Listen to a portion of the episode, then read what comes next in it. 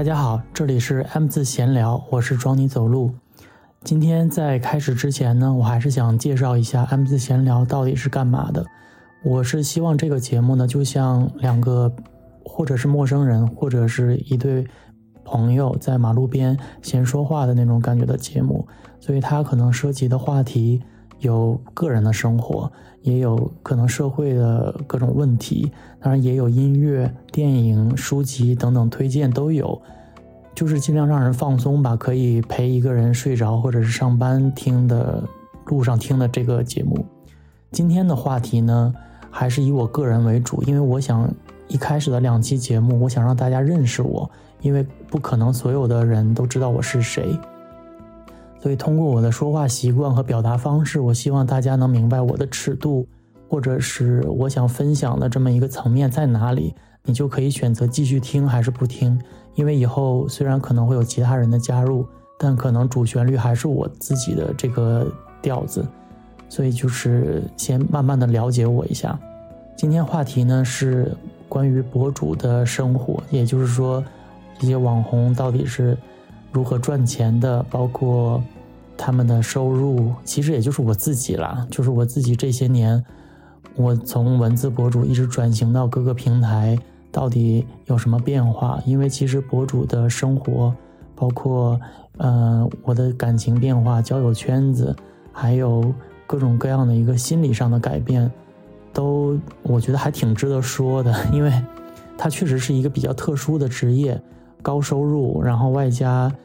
嗯，被更很多人盯着看啊什么的，就是你可以遇到的各种问题，我今天都想聊一聊。这个话题它延伸出来的，也就是说现在社会上的各种现象可能都会聊到。因为我没有准备任何的稿件，所以说我不知道我最后会聊到哪里去。那就让我们开始吧。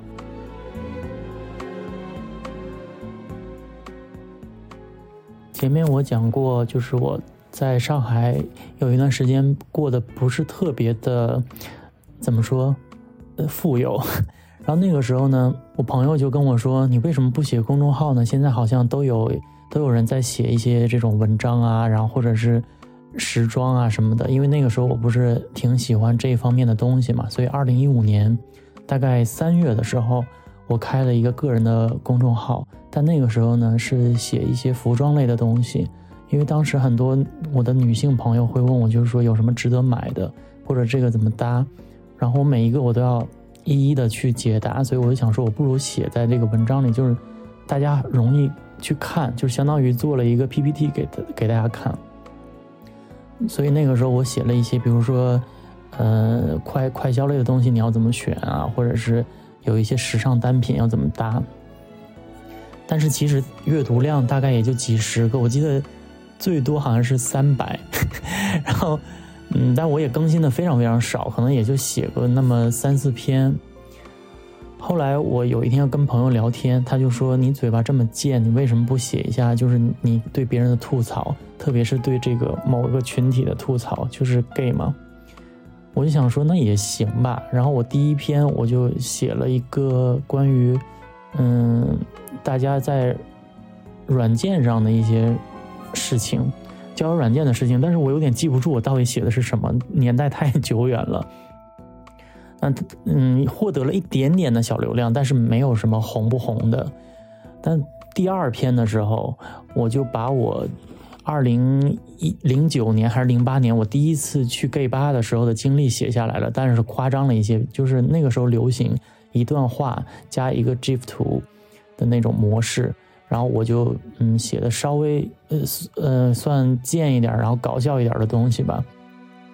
比如说我一进去我就看到很多不一样的人呐，然后大家都靠着墙壁站，然后也不搭讪啊，或者是我当时的紧张的心情啊，又或者是看到各种。稀奇古怪的人，反正就是那种心路历程吧。我写了以后，我就也没有当回事，我就发了，也没有任何的排版或者怎么样的。因为当时我完全不懂这些，我也就是不屑不屑做这种事，因为我觉得反正也是一个记录，也就是我的那几个好朋友看。所以我发了以后呢，我也没当回事。结果我第二天醒来，我就看那个就是后台。一下子噼里啪啦好几千人关注，然后呢，嗯，大概有那天第二天已经有五千的阅读，我就 amazing。然后我跟我当时的那个男朋友就说：“我说你看，我说天哪，我是怎么会这么忽然这么多人看？因为我也没有说大家帮我转一转什么这种，我从来都没有过。”然后再过了一天。就变一万阅读，然后一万五、两万，就这种就一直在往上飙，然后粉丝就越来越多，关注你的人也很多，然后留言的人非常多，在后，因为那个时候还没有就是呃文章留言的功能，只能在后台。他们跟我说说哇，你写的太好了，太有意思了。可是，其实在我个人的内心里哦，我是没有觉得我写的有多好，就在当时，我只是把我平时口语化的东西转化成了文字。也就是说，那个时候我有点冲昏头脑，就觉得哇，自己好红哦。然后所有人都在催更，说快写下一篇，快写下一篇。然后我下一篇我就写了，呃，gay 的交友软件上面的各种各样的怪现象，比如说你跟他互相看来看去，但是没有打招呼，大家永远都不第一个打招呼，或者是。有各种各样的人，他的简介会非常好笑，比如说自己是什么，我记得当时我很爱说零少零多一少的梗，但在那个年代是，呃，在那几年反正就是不会被 judge，就是说说你怎么会有这种导向啊，或者是现现在一定要有一个什么政治正确，就是大家不可以有刻板印象，就那个时候大家非常开得起玩笑。嗯，我记得我还写过一些，有有的人写自己是什么零点八八，我说他精确自己的那个型号，一直到了小数点后两位就非常精确。嗯，反正就是写了，也是写形形色色的人，就通过写这些人呢，然后就是确实是有点嘴毒了，但是，嗯，我其实想说的是。就是那个时候，反而大家更放松，不会因为你写的一句话，然后就开始抓住你的错处，就觉得你怎么会传达这种价值观？大家都只觉得我好笑，因为怎么说呢？就是如果你你的心态是 OK 的，然后你的同类互相取笑，就像朋友之间的打趣一样，你就不会觉得被冒犯。我不知道为什么现在的这个风气反而就是风声鹤唳，你有一点点的嗯不舒服呢，你就会觉得嗯他是不是就是又看不起我了？于平权来说会有一些嗯怎么说在倒退之类的，我就觉得哎好吧，那就是写下去吧。然后我就开始会语气非常三八的开始写这种东西。我其实。我后来我有回头看，说实话，我是觉得有一点点低级。但是你如果认定它是低级的好笑，那你就好吧，那就笑好了。但是我从来没有觉得自己的东西好笑过，因为其实创作的过程是痛苦的。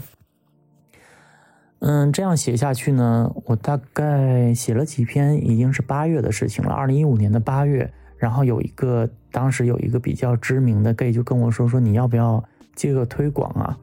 我说好啊，我说你能给我多少钱呢？我说我也不知道给多少钱。他说我也不看你粉丝量，因为你现在确实很红。那我给你八千好不好？你要知道我当时的薪水可能是呃六千多块嘛。我就想说天哪，比我一个月的工资都高。我说好啊，我说那太好了，我就非常精心的为他写了一篇姐妹下午茶的这么一个。一个一个一个推推推广，就前面写一些就是大家在下午茶会聊的八卦啊，或者是大家的一个聊天状态，后面引出了就是可以使用他们的这个 app 来进行一个下午茶的选址之类的，所以我很感谢这个人。虽然后面我跟这个人好像有一些局语，如果他他可以有一天会听到这个播客的话，我想跟他说，我感谢你，二零一五年给了我第一桶金。所以后面不管我们有什么矛盾的话，我觉得好像也没什么了，因为大大家现在也都三十多岁，觉得这一切都不算什么了。好，说回正题，不好意思，我又说偏了。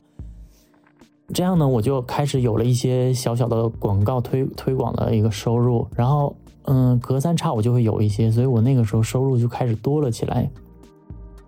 到后面呢，有一天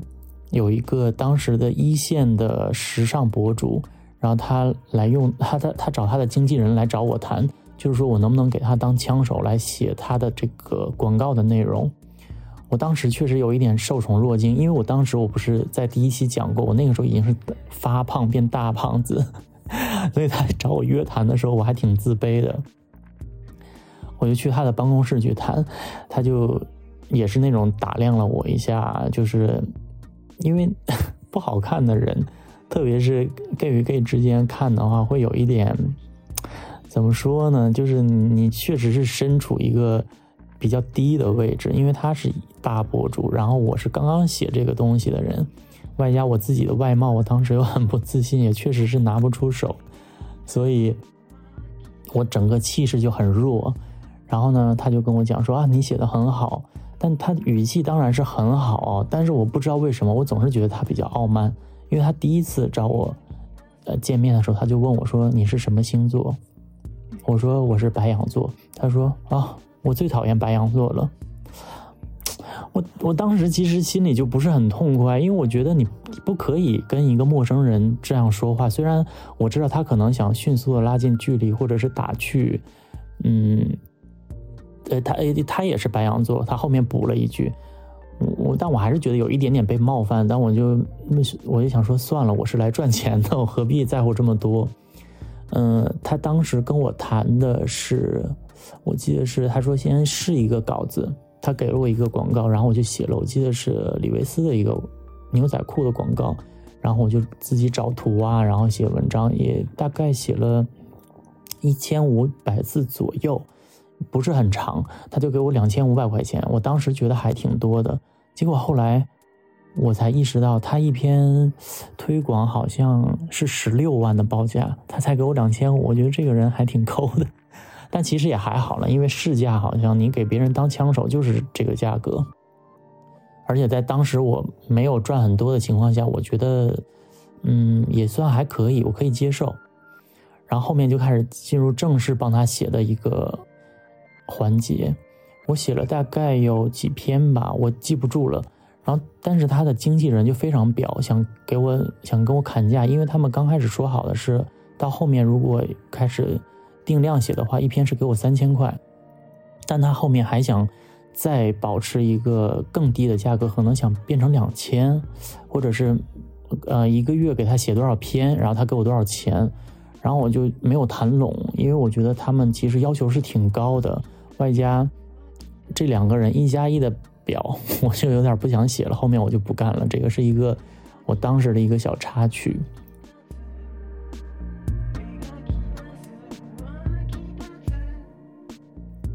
在后面，我不是二零一六年的时候，我不是就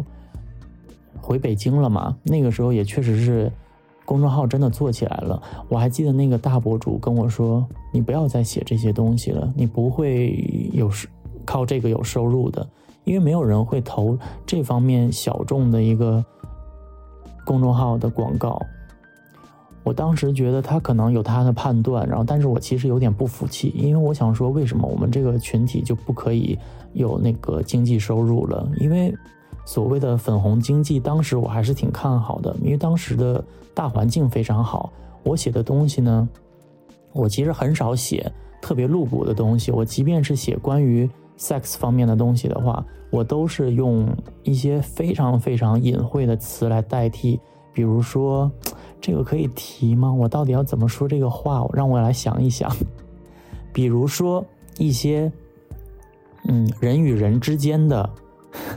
活动的话，我会用物理的一个词来解释，比如说串联，因为像插排这个东西，它可以有好几个插头。我不知道大家能不能理解我到底在说什么。总之呢，我就是说，我会用一个非常非常隐晦的形式来说这个事件，但是我又不会有过多的描写，所以我认为我写的东西并没有低俗到，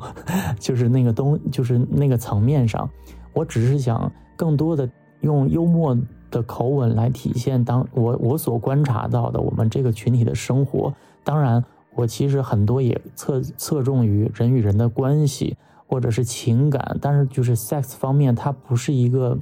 大的主题。但是其实，在男孩之间呢，他确实是一个非常重的一个比重，所以说他可能会在这个里面会说到什么所谓的约呀，或者是一些短暂的关系。嗯，再来到了二零一一一六年，我不是回了北京嘛？那个时候呢，我就嗯发现就是在微博上会有人抄袭，然后而且这个在当时呢也是一个比较所谓炙手可热的一个博主。我还记得我当时在他微博留言，我就说这个是你抄袭，就是说他直接把我的那个。呃，名字都给咔掉，然后截图嘛，各种动图文字他都截下来，截截截的非常微妙，就是说他把我所有能嗯显示我的个人 ID 的一些地方全都抹掉了。我给他留言，我就说啊，这个是我的东西，你好像要署名吧？他就把我的留言给删掉了。后面因为慢慢的认识我的人越来越多了，就很多人给他留言说你抄袭，这是巴比太郎的东西，你不可以这样。然后他可能看人多了以后，他就说啊，是呃，他给我私信了，还他就说不好意思，这个是我，嗯，啊，我粉丝给我投稿的。我想说，那谁会给你这么好心的投稿，会把 ID 都抹掉，特意抹掉以后再给你投稿，截的这么方方正正，我就不想说这个人是谁了。我总之我觉得他也是我很讨厌的一个人。对，就是博主和博主之间也会有一些所谓的情绪和。讨互相讨厌的关系在。我说回到二零一六年，我去北京，然后我找了一个广告公司，而这个广告公司呢，他就是运营各种红人的，可能大家会知道他，比如说很多著名的博主都会在这个旗下。然后当时呢，我就在想说，那我要不要也做博客？因为那个时候很多人都开始做博客嘛，博客已经出来好几年了。我个人都是拿那个就是纯转发什么的。后来我就建了一个很小的号，然后我来做这个八比太郎的内容。但是我其实那个时候也没有说要经营什么，我只是把我自己当时生活当中一些小小的趣事发上去。直到有一天呢，我就发了一个，就是我说我去呃什么文具店，想起我初中的一个呃初恋的一个故事，但它其实就是比较有反转的那种一个小小小的趣事吧。然后我就发到微博上，因为过几天就变成一万多转发。因为那个时候呢，小小的转发就可能会引发，就是我们互关的同公司的博主，他也觉得蛮好笑的，他就转发。然后那个博主看这个博主转发，那他也转发。然后这样就是，嗯，阴差阳错的互帮互助，然后一下子就是微博也做起来了。那个时候就是粉丝激增，然后大家就是更多人也开始关注到，哦，原来这个人还有公众号。然后就开始两个平台的这个人就开始互通，就是相当于就是越做越大了嘛，就是你有两个地盘了。所以那个时候我其实挺开心的，因为可以欣赏到你的人越来越多，然后大家都很喜欢你。虽然这个群体呢，嘴巴都很贱，因为你确实你也是靠嘴巴贱来红的嘛，所以你吸引的人肯定是跟你差不多的，所以就。嗯，但是那个时候我心态非常好，就有的人在后台骂我，我还跟他解释，我就说，嗯，这个事情可能是理解有偏差，我还跟他讲道理，完全没有玻璃心那个时候。但到后面我就发现，关注你的人多了起来的时候，你确实你的敏感值就会提高，因为就像你走在路上，如果有一个人拍你的背，你就会觉得，哎，是谁？你好，就是可能会跟他 say hi 或者是 哈拉一下。但如果你发现你走在路上，这个戳你一下，那个拍你一下，这个踢你一脚，你真的就会不耐烦，不耐烦起来，就是你这个值一直在提高。所以那个时候呢，我开始渐渐的有一些心理上的变化了。当然，虽然收入随着收入的提高，嗯，你的心理上的这个问题你也要开始注意了。只不过当时的我并没有往这么深的层面去想。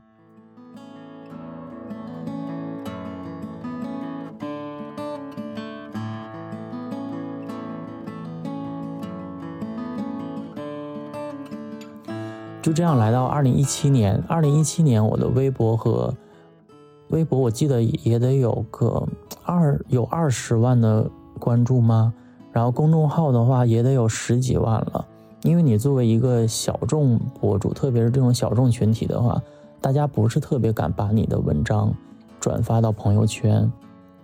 因为你这样你转的话，其实就出柜了嘛。所以很多人不敢转，他只是在比如说朋友的群里啊转一转，或者是私下里跟朋友就说：“哎，这个文章蛮好笑的。”所以那个时候阅读的话，我记得公众号的阅读有好的时候可能有七八万，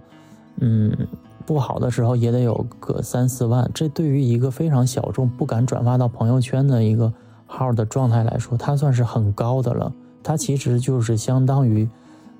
异性恋的情感号的十万加。我自己是这么看的啊，可能我自己也高看自己一眼了。当时，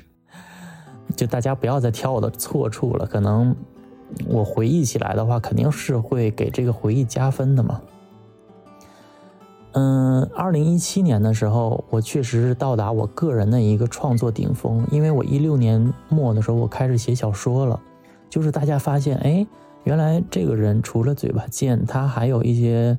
嗯文学上的东西。我记得我第一篇文章写的是一个关于嗯出轨的故事，一个三角恋，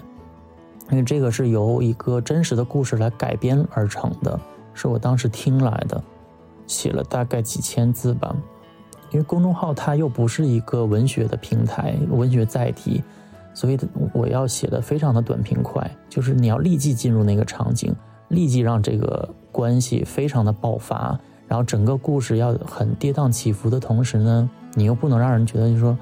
啊困了看不下去了，嗯，就所以说你要一直的转转转变变变，所以我的文字都是这种。要让人很易懂的，而不是很生涩的那些。然后也是通过这个小小的转型，也比较成功。那个时候又收获了一批可以看长文字的人。所以就是，如果一旦这个人呢，他能看进去长的文字，那这个人说明他的心态也是会稍微好一些。就那个时候，我觉得所谓的粉丝质量还不错。嗯，一七年都很平稳，就是你可以看到各各个这两个平台的粉丝都在激增。像后来到了一八年，我记得我的微博粉丝已经过了五十万了。但是那个时候有一个非常重大的问题，对我个人来说，就是开始有黑你的人了，而且黑你的人呢，他不是非常。嗯，怎么说？他不是那种小小的黑你一下或者来骂你一下，他们是有组织的来黑你。这个这这件事情，其实我后面我一直都没有提到，就是我在任何的平台我都没有提到。其实我当时确实是心态崩了，因为我不知道有这么多人讨厌我。虽然我当时已经二零一八年我已经那个三十岁了，但是我确实是嗯有点措手不及，因为。因为从前都是所有人都在夸你嘛，零星有一些骂你的人，你也会觉得还好。但二零一八年我真的陷入抑郁了，那个时候，嗯，就是会每天你一早上一一早上你一打开微博，全都是在骂你的，然后，嗯，你的那个公众号后台也都在骂你，就他们非常有组织的骂。但我觉得如果你只是骂骂脏话这些，你都觉得我都觉得还好。但我记得他直接开始就是找到我的商务，然后呢，就是假装他要投放广告，一系列的这个活动都说的非常的好，然后到最后呢，你要签合同的时候，就忽然就开始说，哈哈，骗你的丑八怪什么，谁才不会投你呢？就是这种，它影响到你的生活了，我就开始认真的在想，哦，那这件事情可能我真的要认真对待了，因为他们还就是有一个头头。然后领着他的这些，呃，所谓的他的粉丝，然后一起来攻击他们，非常有组织、有纪律的来做这件事情。嗯，后来我就沉寂下来，我开始反思自己是不是说话确实是有一些不对的地方，比如说是不是，呃，会攻击到别人，或者是怎么样。然后那段时间，我开始非常少在网络平台发声了。就是我要在公众号发文章的时候，可能才会说一些话。那个时候我就开始在想，我到底要不要为了赚钱，把所有的内心的话或者是想法都发到网上来？因为我其实是一个非常得过且过且过的人，我不是是那种，比如说像现在很多大博主，真的就是非常努力的工作，每天都像像李佳琦每天都直播，还有一些博主每天都拍视频，我真的不是这种人，因为我我是那种，就是我只要有点小钱，我就已经很满足了，而且我也不需要就是说。嗯，那么伟大宏大的想法就是我一定要在哪哪哪里有一个什么样的豪宅，我没有这种想法。我一直觉得是小富即安，所以我就想说，要不然微博我不要做了。那个时候我微博其实还有一个小号，就是发一些我自己的日常的，然后我偶尔会在那里发一发东西，但是其实关注的人就很少，也不会通过那个来接什么广告之类的。因为我觉得有公众号就好了，因为公众号我只是，嗯，扮演一个一个人，就是我写的东西我不一定是认同的，包括我讽刺的东东西也可能是其实在讽刺我自己，因为我自己也是这个群体里的一员，我不可能是一个完美的人，所以我可能有的时候嬉笑怒骂到的型那个人的类型可能就是我自己，但是并不是所有关注你的人他都懂你在。讽刺的是开玩笑的一个一个心态，因为他还会觉得说你是不是就是在影射我，然后他直接对号入座，就开始会恨你。像那个黑粉头头也说了，他说没有任何原因，我就是讨厌他。那这也可以，其实我现在心平气和的看待这件事情呢，我觉得那确实是啊，因为你不可能让全世界喜欢你，但他打扰到我的生活这件事呢，我我其实。嗯，心里还是挺生气的，在在二零一八年，后来过了大概有有半年吗？我记不住具体的时间了。我总之就是这个风波过去以后，我确实就是有一点往下走的趋势，就是我没有再想让自己在网上那么活跃了，因为那个时候其实二零一六年以后大环境也有一些改变，就是无论你说什么，大家都要抬杠了。因为好像有了那个《奇葩说》这个节目以后，就真的就是大家觉得辩论是一件好玩的事情，嗯，思维上的一些冲击，大家一定要有一个是非黑白取直，来有一个结果。可是我真的觉得好像没有必要这么认真，因为我一直我倡导的一件事就是说，大家真的不要太认真，因为有的时候文字能体现出来的东西。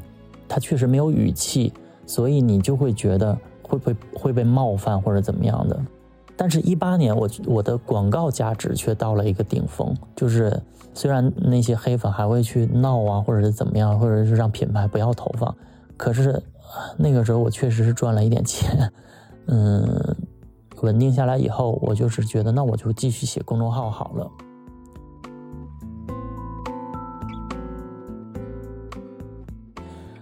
嗯，来到了二零一九年呢，我就觉得我的创作能力也有开始下降，因为讲话有制约以后，你就会觉得你的创作能力也有下降，因为不能说的东西越来越多了。所以一九年我的更新频率也变少了起来。到那个时候呢，我朋友就说：“我觉得这个大环境，你要不要再？”想一想其他的出路，因为你的这个公众号的内容呢，它还是有一点局限，就特别是这个群体，你本身你现在也导致你有一些情绪上的变化，你要不要做一下别的？我说呢，我还会做什么呀？他说你试一下，要不要写一写小红书？我说我小小红书写什么呢？他说我们现在不是都在用 A 醇吗？你要不要写一写？完全没有任何一个人在小红书上提过 A 醇这个东西。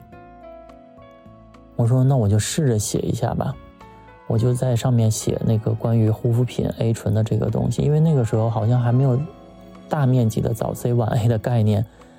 我就写了一篇 A 醇怎么选，后来我又写了一篇修复怎么选和 VC 怎么选，恰巧这三篇都红了，也不能算红吧，反正就是比如说有一两千的点赞收藏，到现在可能也已经有七千多的点赞了。反正总之呢，我确实是比较有这个运气，就在这个平台小有成绩，但是完全没有推广，因为那个时候小红书用的人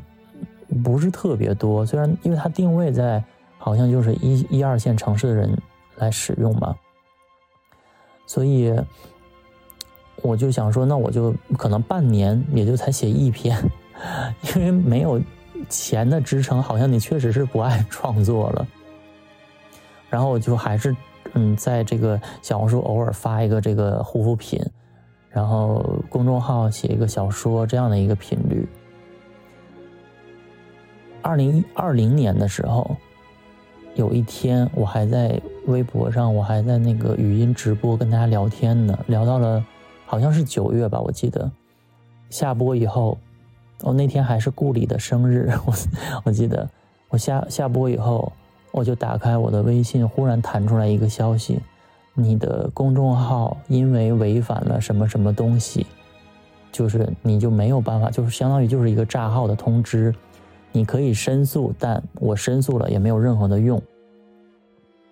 我后面据说有人跟我说，说那天其实关于 gay 的号炸了六十多个。我我当时就是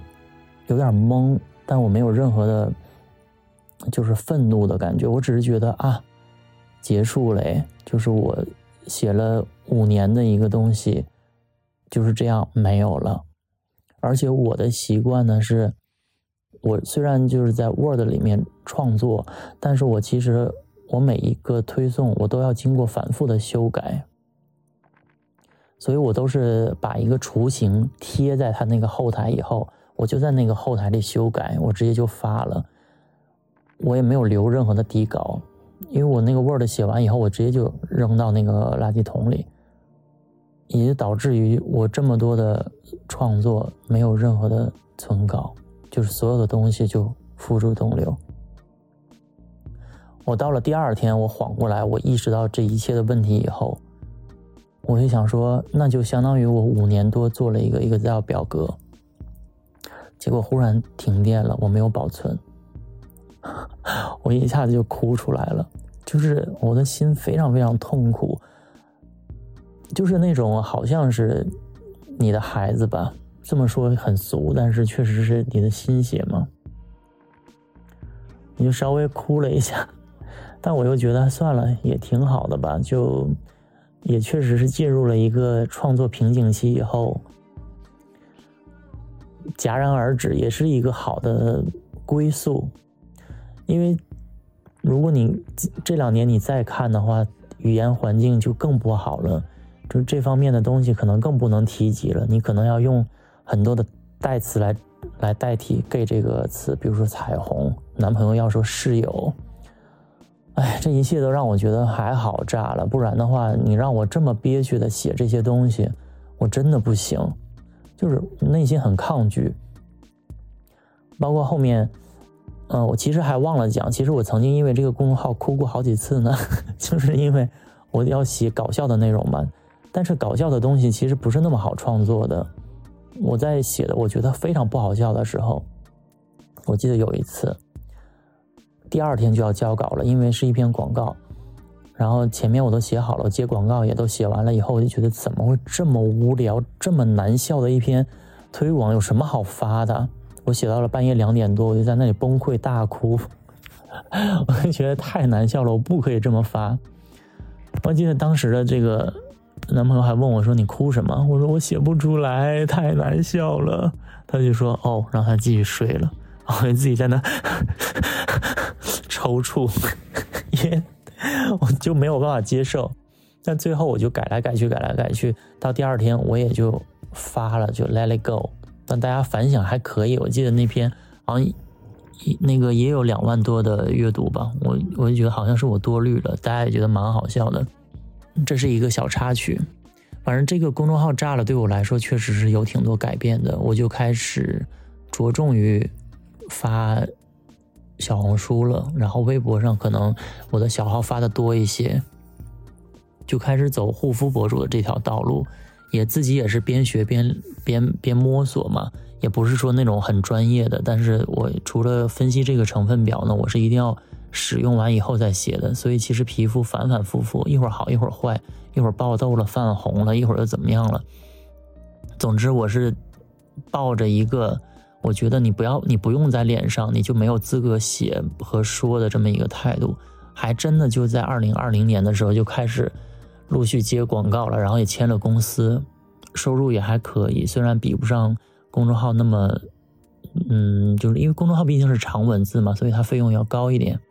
但还可以维持我的生活，外加还可以存一点钱。因为大家很可能比较好奇博主的收入，但是我其实是那种所谓的比较佛的。所以我的收入并没有想象的那么高，只不过就是能维持我自己想要的生活吧。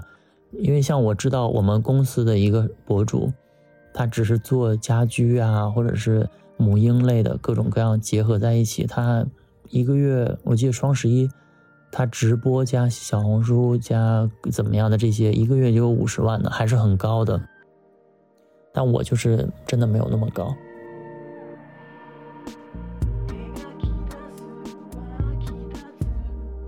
当然，除了这些比较实际的问题呢，我其实还想聊一聊当博主以后一个人的心态的变化。我不知道其他嗯大博主，就是在我这个圈子的博主，如果他红了，其实有一点点的不方便。比如说我在交友软件，会有很多人就是说，哎，认识你啊，或者以前看过你的文章，或者是知道你是谁的话，你好像就是会被定格了。因为这个人就是他会觉得啊，那个文章就是你的这个人的个性，或者是你在网上看到我的只言片语，他会觉得那就是你一个人的一个想法或者怎么样。有一点点的难接触到一个对你很陌生的人。如果我接触到一个或者我 dating 到一个我比较陌生的人的话，我其实会很开心，因为他可以从零认识我，不会就是他有一个既定的印象。我也 dating 过认识我的人，就是怎么说呢？对我来说，比如说结束了这个关系以后，他依然可以在微博或者其他的地方，甚至于现在这个播客，他也可以听，他随时随地都可以找到我，看我的生活。再说难听一点，他就是可以在暗处慢慢的观察你，而你就只能非常赤裸的呈现在他面前。所以这个以。各种原因加在一起吧，我都有一点点让我越来越不爱在网上说话。但是我又觉得，如果一个人的表现欲变低，其实也是他衰老的体现。所以我不服老。当然了，我也是希望我我的确实也是我的表表达欲或者是怎么样，它也带来了我的一个收入。这就是这个行业，我能说它是畸形的吗？也不能，就是。他确实是以靠这个来，嗯，带动自己的产出，产出又带动自己的收入的。他就是这样的一个这么一个链条，所以你只能去遵守这个规则，你只能不断的剖析表露自己，然后来获得所谓的流量。但是我个人，我我我我好，我我觉得这期节目都变成我的一个自夸，但是我是不喜欢有什么人设啊什么，因为我是一个白羊座嘛，我总觉得。如果你撒谎的话，你有一天一定会被拆穿。你拆穿那一天，你有多可怜？包括就是抄袭的东西，也一定不要。像我写公众号的时候，我是不几乎我是不看其他公众号的，因为我很怕被影响。嗯，像之前蔡健雅说，他不是说被被说他抄袭嘛，但他就说他就可能就听歌的时候不小心这个旋律进到脑子里，然后就随手写了出来。我也很怕被影响。万一我写了类似雷同的东西，我又被说抄袭，那我真的找个地洞去钻吧。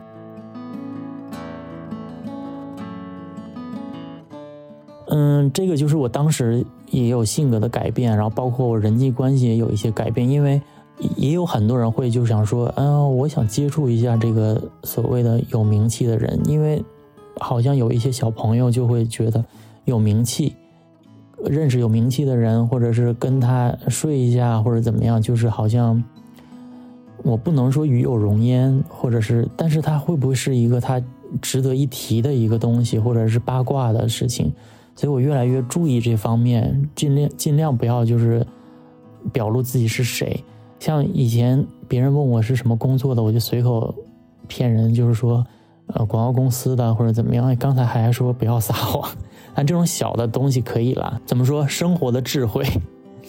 因为我不想解释那么多，因为我也也说过实话，就说哦，我是一个博主或者是什么网红之类的，他就又问的更多，说啊，那我要看一下你的公众号，我看你写的怎么样，什么越来越多的这个问题。然后很多人其实不过就是擦肩而过，你会想，哎，我之前跟他说了这么多，结果也只不过就是擦肩而过一下，到底有没有意义？其实是做了很多无用功，所以我觉得以后大部分时候我都不会。承认就是我到底是干嘛的，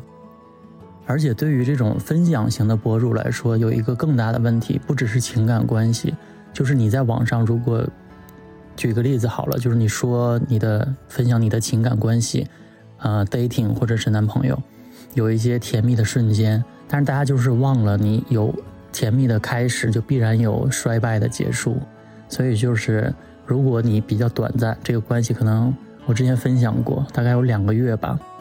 然后就会有人来问，就是说你怎么那个分手了？然后可能你已经发表了一个所谓的声明，但过半年以后还有人说，哎，你不是有男朋友吗？就是因为不是所有的东西大家都会随，就是一定会在那个时间看到嘛，所以就有人会对你好奇。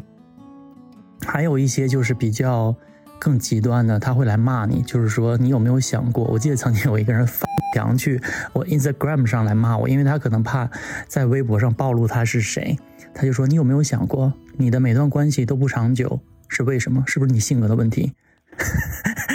就是就是好像就是我我只要是有一些呃情感上的变化，反正错漏就一定在我身上。他他也忘了跳舞需要两个人，然后我也是懒得解释那么多，我只是觉得有这些人就很好笑。然后还有就是有一段时间，我有点，我不是有一段时间，就是后后来的这几年的我，都是非常厌倦于在网上说道理啊，或者是关心一些大事情。然后我可能就平时发一发哪里去好吃啊，我说哎这个挺帅的，或者是就是一些生活小趣味。然后有的人就会骂我，就是说你从来都不关心大事，然后你只会呃看帅哥、看美食什么什么，能不能有点内容啊？我。不管怎么样都是错的，就一定要要要就是达到每一个人心中的标准。所以就是其实你当博主的话，你渐渐会经常。其实我刚开始是经常反思嘛，后来我就觉得算了。就是你你一直反思的话，你也不可能满足所有人，而且就是他他们也完全不知道你从前经历了什么，或者你此刻正在经历什么。所以就是做所谓的做自己就好了。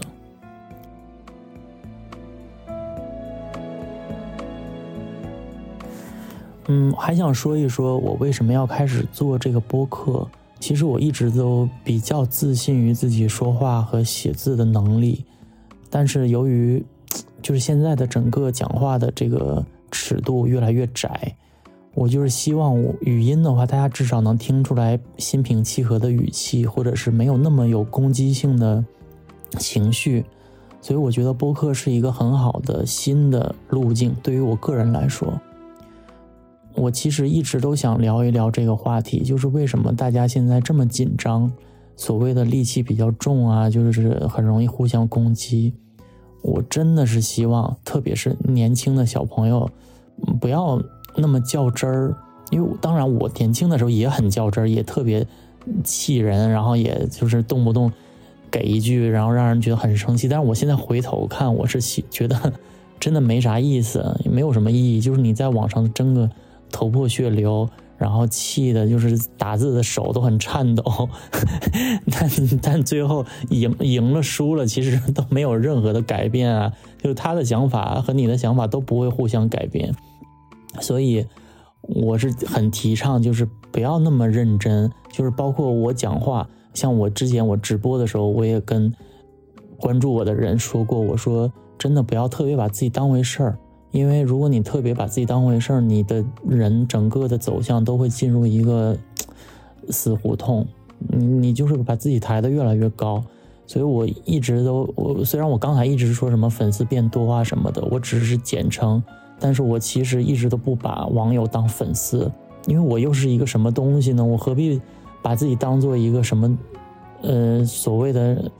话语性的 leader，然后让别人就追随你？也不要就是把一个博主的什么话，就是当做一个金科玉律一样的东西反复的琢磨，因为没有人的话和想法是可以经过反复的推敲的。你想一想，即便是那些文学大家，有的在当时的价值观，你现在拿出来，它也是过时的，甚至是值得稍微嗯怼一怼的。但是，因为人的想法，所谓的三观一直都在改变，你不能要求一个人一直是先进的、无错的，那是怎么可能？一个我跟你讲，你关注的人，如果你一直觉得他是一个完美的人，完全挑不出毛病的话，那他就是假的。在这个所谓的博主圈子，我真的见识太多假人了。他谈的男朋友甚至都是假的，好多就是晒，就是那种呃恋爱博主，其实两个人就是合作关系，根本就是假的。我我觉得真的没有必要这样，也可能就是因为太多不屑要做的事情，所以我一直都做不大，这也是我个人的一个原因。如果当时说实话，那个公众号我都刷到十万加，然后狠狠的要价，可能我现在上海都买两套房了，都有可能。因为我也知道很多博主都是假数据啊什么的，包括我以前从事的那个。广告公司就是专门给那个假假博主做数据的，他们赚飞了。我我记得我一五年在上海的那个广告公司旗下的一些假博主，你们甚至想象不到，他们可能双十一的时候直接就是一百万那个收入，可能去掉各种各样的抽成以后，到手也得有几十万呢。所以这个圈子就是真的会有很多畸形的东西，但是。所谓的存在即合理的话，那可能它有它的意义在吧？因为可能 PR 公司这些公关只只在乎数据，他也不在乎你输出的内容到底是真的假的，或者是粉丝是真的假的。反正一切的一切，我有的时候自己胡思乱想的时候，我会想很多关于我的工作，关于现在的整个的社会形态，我其实都会想很多，但是我不会说。因为你说了，就势必会有人跟你抬杠。我已经过了那个想要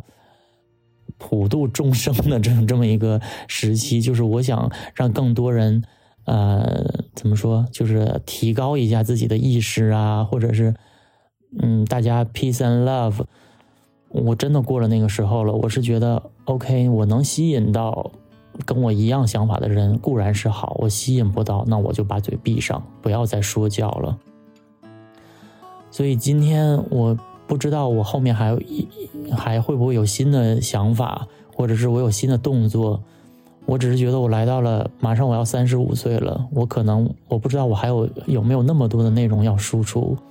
但是我是真心的想说一下我个人的一个追求啊，我就是想做一个任性而真实的人。就是我在我最大的能力之内任性，比如说我各种搬家换城市，不工作，老子就是甩脸色给生活。就是我今天我想哭就哭，我想不上班我就不上班了，我想去，比如说我想去上海我就去上海了，就是只就是或者是我跟这个人我不想我不喜欢他了我就要分手，就是最大程度的任性。真实呢就是我不想，就是你看我也是有什么说什么。就我的我的感情，然后包括收入，包括我的工作，我的一切我都敢于吐露给别人，因为我确实不觉得它是一个多大的事儿。就那你如果把自己放在一个比较低的位置，那你可能活得还稍微开心一些。你把自己抬得高高的，必然摔的就是重重的。所以就是今天我也不知道我具体在表达什么，但。就是既然是闲聊问闲聊的内容，那就有有什么说什么，说到哪儿就是哪儿。我也希望大家不要就是怀揣着一些嗯什么样的想法，就是觉得这个人或者 judge 我，行吧，judge 我也可以，因为毕竟就是人难免要被 judge。那我到底要 说什么呢？我不知道了。总之就是开心就好。就如果你听我的东西你不开心，你赶紧关掉，或者是这个人让你觉得不舒服，你赶紧就是。不要关注他，这个就是嗯，我希望的。最后的最后呢，我因为第一期的时候有人说我戛然而止，那我就一定要再提醒大家，这要到最后喽。最后的最后，我是希望大家真的也可以再呃订阅我一下，然后呢，我也尽量坚持做做这个东西，因为我确实是一个非常喜欢半途而废的人。我也希望我自己不忘初心，不要像以前一样，因为我到了后期，说实话，就是没有收入的东西，我就不爱做了，就是特别 特别重视钱。刚才还说自己佛系，但现在又说没有钱不想做，不是这个意思，就是说，嗯，怎么说呢？就是希望自己是有收入的，但同时呢，又可以作为一个一直有输出的人。我也不希望自己变成一个只图钱的人了。但是那只图钱的人到底有错吗？也没有。Whatever，嗯，希望大家是从我这里得到开心吧。我觉得这个是最重要的。那么下一期呢，我可能会真的就是拽我一些朋友过来跟我聊聊天了。那那那个时候可能是需要一些剪辑的功夫，或者是可能都已经是年后的问题了。那就再说喽。那在这里说一声晚安。